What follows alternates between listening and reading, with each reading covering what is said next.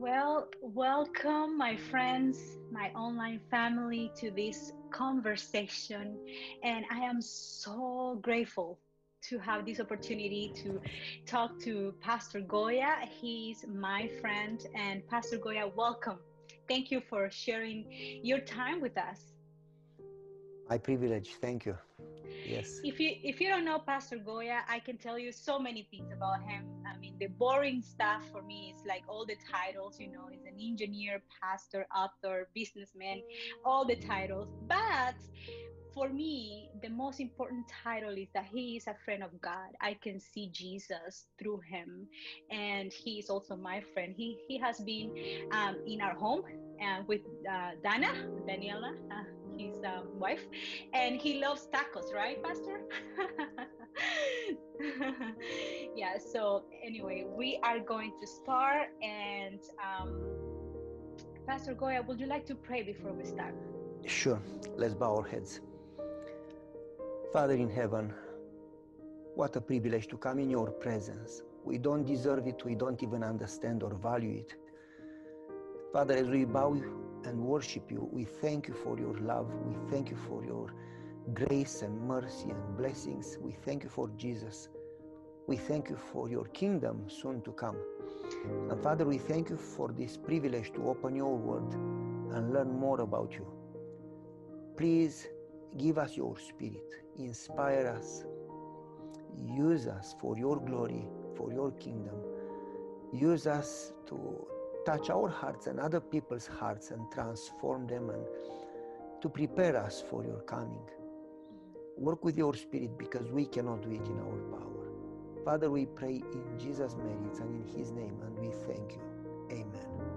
Amen. Thank you so much. All right. Um, let's start, Pastor Goya. I know you have a passion for prayer that is one of your favorite uh, topics that you like to share about and i learned about your passion and and your ministry through this book um, one miracle after another. And i'm gonna tell you it was a blessing to me last year. I usually start reading a book and i read one chapter and then i stop and i read another chapter the, chapter the following week. But this one i couldn't stop because it's stories and I love stories and so many inspiring stories, miracles. And I tell you, I read one chapter every night and I, have to tell you this morning as I was preparing for this conversation, I went back and read and read one of the um, chapters and I cried again. I cried again. And I just, my heart was so overwhelmed with God's love and how God has guided you, your life. So, why prayer, Pastor Goya? Tell us why prayer is so important in our lives. We uh, talk a lot about prayer. We believe in prayer, but we very rarely pray. And when we pray, we pray. Uh, routine prayers like in the morning, in the evening, when I go to sleep, and before meals. And sometimes we pray crisis prayers when we lose a job, when we are in a car accident, when we uh, are sick. And we don't understand the value of pray without ceasing, pray continually, not in a way that you don't have a job, but in a way that you are continually connected, as people in the Bible would walk with God and talk with God, literally. And so, why prayer? Why to pray seriously, continually? not once in a while, not routine, not crisis prayer, but dedicated to prayer. Prayer as a lifestyle. Prayer, as the spirit of prophecy calls the breath of the soul. We don't breathe only in crisis, we breathe all the time. If you stop breathing, you die. To mm. pray continually as you breathe continually. Why prayer? Well, we very little understand that the reason for our failures is that we trust too much in human wisdom and too little in God. And while we say we trust in God, we try to solve everything through our power, planning, wisdom, logics, methods. We come with programs, we come with, with, with methods, we come with plans. They are okay as long as they come from God if you come with your program and you ask for God's blessing, you will never get a blessing. You need to come with God's program and then you have God's blessing and God's resources and God's help. And so we very little understand that we have no power. no power to perform a miracle, no power to change ourselves or our hearts. We may try hard, but we still fail. Again and again, we go back to the same problems. No power to change somebody else or to save somebody else. No power for anything. And now, God has power, unlimited power. God, nothing is impossible for God. God has moved mountains. God has split the sea. God has resurrected the dead. God has turned the sun 10 hours back. God, God has power. We see power in the Bible. Why do we have power in our lives? The disciples, after they prayed and received the Holy Spirit, they received power and thousands got baptized and miracles happened. Why don't we have power? Why transformation doesn't happen? Why people don't get baptized? Why miracles don't? Why? It's because we don't have God. Mm. If God is in us, when God comes, power comes. If you have God and have no power, then that must be a wrong God or a very weak God. Because if we have God, you know, the Bible says, if God is with us, who can be against us? I mean, no mm-hmm. armies, no governments, no power can be against if God is with us. So if we have God, we should have power. The reason we have no power and we fail and we are discouraged and we are sad is because we have a theory about God. We know about God, but we don't have the real presence of God in our lives. Because everything depends on God. Nothing. Jesus says very clear in John 15 Separated from me, you can do zero, nothing, nada, nothing. Literally, you can bear no fruit, you can have no results, you can have no success, you can have no transformation, you can have no salvation, nothing, zero on any area of life, nothing, unless you have God. And so, if prayer is the single means that God gave us to connect with Him, God gave us two things prayer and study of the Word. If prayer and study and the spirit of prophecy clearly says prayer and study should never be separated, and then she says, through prayer we talk to God, and through the study of the word, God talks back to us. If is prayer is the breath of the soul, you never breathe only out. You breathe out and you breathe in. And that's prayer and study. They go together, they are one package. If if prayer and study connects us with God and brings God in our life in a real, present, continual way, if that's the means for victory, if that's the means for power, if that's the means for wisdom, if that's the means for salvation, for all things, then why do we pray so little? And so prayer connects us with the source of all power, with the source of salvation, with the source of eternity, with the source of everything that is good. If, if prayer connects us with God and from His hand come all good gifts, shouldn't we pray all the time? Shouldn't we want to be connected all the time? Therefore, we so many times fail including in the church, not trying to create. This is God's church, and we all fall short, starting with you and me. We all are humans, none of us is righteous. But imagine in the Bible, if Joshua made a meeting and after six hours of debating, they made a program how to take Jericho. And they de- devised step number one, step number two, 55 steps. they would have failed, and many would have died, and they would have lost the battle. It was hopeless. Imagine if Moses devised, had a board meeting and devised a plan how to cross the Red Sea. I mean, all these stories in the Bible, they didn't happen because people came with their wisdom. They happened because they prayed. And God came with the plan, and God came with the power, and God came with the blessing, and God came with the resources. And God is calling us to spend time connecting with Him. And the problem we have is not the problem we have things that we name them problems. My disease my job my marriage my uh, uh, sin my problems that we have those are not the, they are problems real problems but they are not the root of the not the real problem. The real problem is that we are disconnected from god. As soon as we connect satan has no more power over us. Not that we will not have challenges we will but you will never be alone in front of the Red Sea, God is with us. When we go through the waters, God is with us. When we go through the fire, God is with us. When we go in the lions, then God is with us. When we go in front of the walls of Jericho and the giants of Jericho, God is with us. And if God is with us, we have no reason to be afraid. In fact, it's more than that. If God is with us, we have peace and joy regardless what we go through. I mean, if God is real and He is loving and He is powerful, unlimited power, and He's with us. We should be the happiest people. We should jump up and down and scream and be happy. The reason Christians are so sad is because they know about God, but they don't pray and they don't have the real presence and peace of God's presence. Mm. So that's prayer. That's the reason for prayer. Amen. Amen. Now, my father used to say more than that. My father said, if you go to God only for power, stop going to God. If you go to God only for his kingdom and salvation, stop going to God. He said, you should go to God because you know him and you love him. So seek to know him. And when you love him, you don't even care if he gives you healing or not because you love him and you just want him, not his healing. Mm. And so, Mm. Precious. Thank you so much. yes. Um, Pastor Goya, do you have any stories that you would like to share with us about um, answer prayers? oh, we need I know you have many. several days to spend here. From small stories none of them are small but anyway they seem small. Small stories to unbelievable stories. Uh, but um, very simple.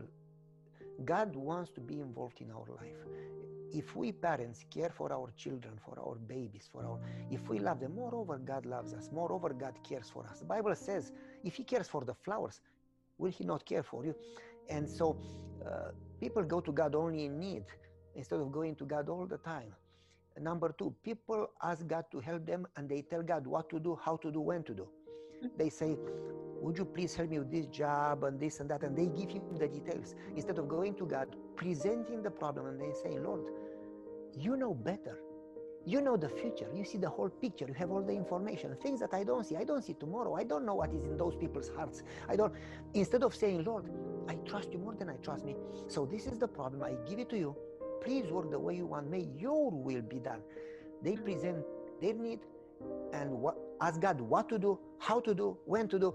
And if God doesn't answer the way they ask, they don't feel that God answered. God may have answered just in a better way.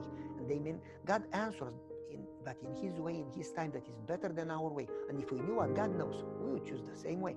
And so and Peter get disappointed because they expect God to do what they say. In this way, they make God a servant instead of them being the servant and God the master. And they would say, Lord, this is the problem, but you are the master. You are God. You know everything. And so when we pray those things, uh, we experience God, but in the Bible again and again, many times. In fact, I have uh, sermons in this subject to wait upon God, to wait upon the Lord. Those who wait, they experience God's power. People like Abraham, he was supposed to wait for his son, but after 11 years, he said, You know, God doesn't help, so I'm going to sleep with my servant. Yeah, People who wait upon the Lord, they experience an answer. And so, in fact, it's farther than that. Before I give a story, it's farther than that. People, when as soon as they face a challenge, they see it as the enemy attacking them, and they ask God to solve it, and they forget that all things work together. And for instance, how can you have God's power and God's help? How can you have a miracle, an answer to prayer, a story to tell, unless you have a challenge? If you have no challenge, you have no need. If you are not in front of the Red Sea, you don't need the Red Sea to be split. If you are not in front of Jericho, you don't need the Jericho to come down. If you are not in front of the Syrian armies, you don't need the army of angels around you on the mountain. If you are, you, so the point is, they want a story, they want a miracle, but they don't want a challenge. Mm, A I'm gonna write that down. it's not Yes. always a challenge is not always the enemy trying to destroy you. Mm, Sometimes it's God trying to grow you. Because nothing happens by chance, but all things work together. If God Mm. knows that you miss patience or you miss love or you miss faith, if God knows that you need to grow in dependence on Him, in knowledge of Him, you need to grow in faith, you need to grow in whatever, love or humility or god and you don't change and you never listen because you are so focused in other things and you don't even know what you miss, then God allows some challenges that would help you grow in the areas that are necessary for your character development, for your salvation. And so, uh, when God allows something, we say, Lord, solve it. And God says, What if I allowed it? Not always that God sends it, but God has the power to say no. As God could have said to Job, to Satan, no. But God said to Satan, Yes, just don't touch his life about Job. So God is in control. He is not in vacation. He's not sleeping. He's not handicapped. He's not old having arthritis. I'm sorry, I would like to help you, but, but I'm so old. I have no more power. God is in control. He knows everything. If God allows it, shouldn't we say, Lord, please, if you want to solve it, nevertheless, mhm, if you allowed it, help me to grow. And they should see it not as a crisis, but as an opportunity. Every crisis, it's an opportunity to experience God's power. Every crisis, is an opportunity to grow. And Jacob, when he was attacked by a stranger, he was fighting the stranger, a crisis. But without knowing, he was fighting God. So many times in crisis, we fight God. we, look, God, solve it, please solve it. And instead of saying, Lord, just be with me in the crisis. Mm. Because if you are with me, I have no reason to be afraid. Mm. And so, a crisis, it's an opportunity to experience God. It's an opportunity to pray more. It's an opportunity to grow in some areas, to learn to trust God, to learn to depend on Him, not on you, to learn to be patient, to learn. How you say, Lord, teach me patience. How can you learn patience if nobody bothers you? It's an opportunity to learn patience or to learn love. It's not mm. difficult to love those who love you, but those that really hate you and make your life miserable. It's an opportunity to learn and to grow. And so people ask God to solve crisis instead of asking God to grow them in crisis and to be with them in crisis. And as soon as you ask God, Lord, I need your presence through this, and I need to learn whatever you are trying to teach me. As soon as they accept it, then not only that they are not alone, but they have a story to tell. When they see how God split the sea, when they see, and the reason people don't have those stories is because they run away from what God intends for them. And so, I'm going to give examples what it means to wait upon the Lord from simple to complicated things, simple things, simple things. Uh, our kids, uh, Gabe and Denisa, they said, We moved from an apartment to a house, we need furniture. And we talked and we said, uh, God is involved in every area of life, big things and small things. Did you put it before the Lord? Uh, no, we didn't. It's furniture. Well, don't you think that God cares for furniture? Well, but should we go to God and ask, give me furniture, give me a car, give me a this? No, absolutely not. But shouldn't you also say, Lord, if you want me to buy, tell me what and when? because I got to be a good steward. Because not only the 10% is yours, but everything that I have comes from you. Teach me to be a good steward. And so, don't you think that God can help you make better decisions even in small things? Okay, let's pray. They prayed and nothing happened. They said, Well, God doesn't answer. I said, Well, that's an answer. That's an answer. Just mm. wait. How long should you wait? That will teach you what Revelation says is a condition for salvation the patience of the saints. Very, mm. pe- very few people have that patience. People pray and if God doesn't answer, they jump and they fix it themselves and they make a mess. And we suffer and have stress because we don't wait upon the Lord. Those who wait upon the Lord renew their strength. you keep him in perfect peace, he whose eyes are fixed on you, and so on and so forth. And so they decided to wait. Two weeks later, not five years later, two weeks later, a friend sold his house. He is very rich very extremely, extremely wealthy.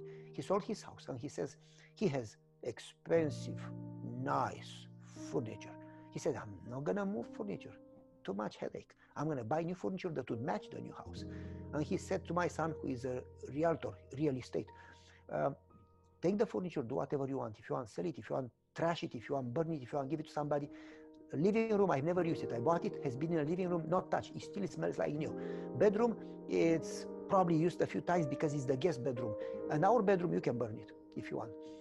They got furniture that was high end, almost not used, literally new, not a scratch, not a spot, for free. And I told them, what a God.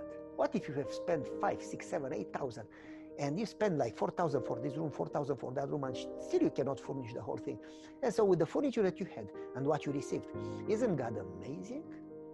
Small things daily things. People have people that wait upon God and talk to God about everything and they then trust God. They experience God almost every day in small things and in big things. I could give so many stories, so many, mm. so many stories, so many stories. Yes, and I would love you to share another story in our second part that we will record. Um, so, in this part, Pastor Goya, what would you like to share as the conclusion of this section? Prayer is the breath of the soul. People that don't pray, they are spiritually sick, feeble, mm-hmm. weak. They struggle at any challenge. They don't have assurance that God is with them. They don't have peace. Mm. They don't understand forgiveness. They don't understand how to grow continually in your connection with God in your spiritual life, in, in, in how to get victory after victory in your spiritual maturity. They don't understand salvation, they don't understand heaven. uh, they feel the need to do in order to feel good and to be saved. And is we are we should do we should serve we should obey don't get me wrong. But whatever we do is not going to change us or save us. Mm. they feel that to buy god in a way i do this and i do that and i don't eat this and i go to church and, and they at least to feel that they deserve. Well those things are good but they should come as a natural result of jesus living in us. Mm. not in order to be saved, but because God lives in us. And so people have no peace. And the single solution is to connect with God. The single, con- single solution is to have a continual relationship. God in you, Christ in you, the hope of glory. Amen. Thank you so much. Looking forward for the second part of this conversation. So we'll be back. Gracias por acompañarme en este episodio. Recuerda suscribirte si no lo has hecho todavía. Y si conoces de alguien que pueda beneficiarse, no dudes en compartirlo. Que la presencia de Dios llene tu vida de gozo, salud y paz. Un abrazo. Hasta pronto.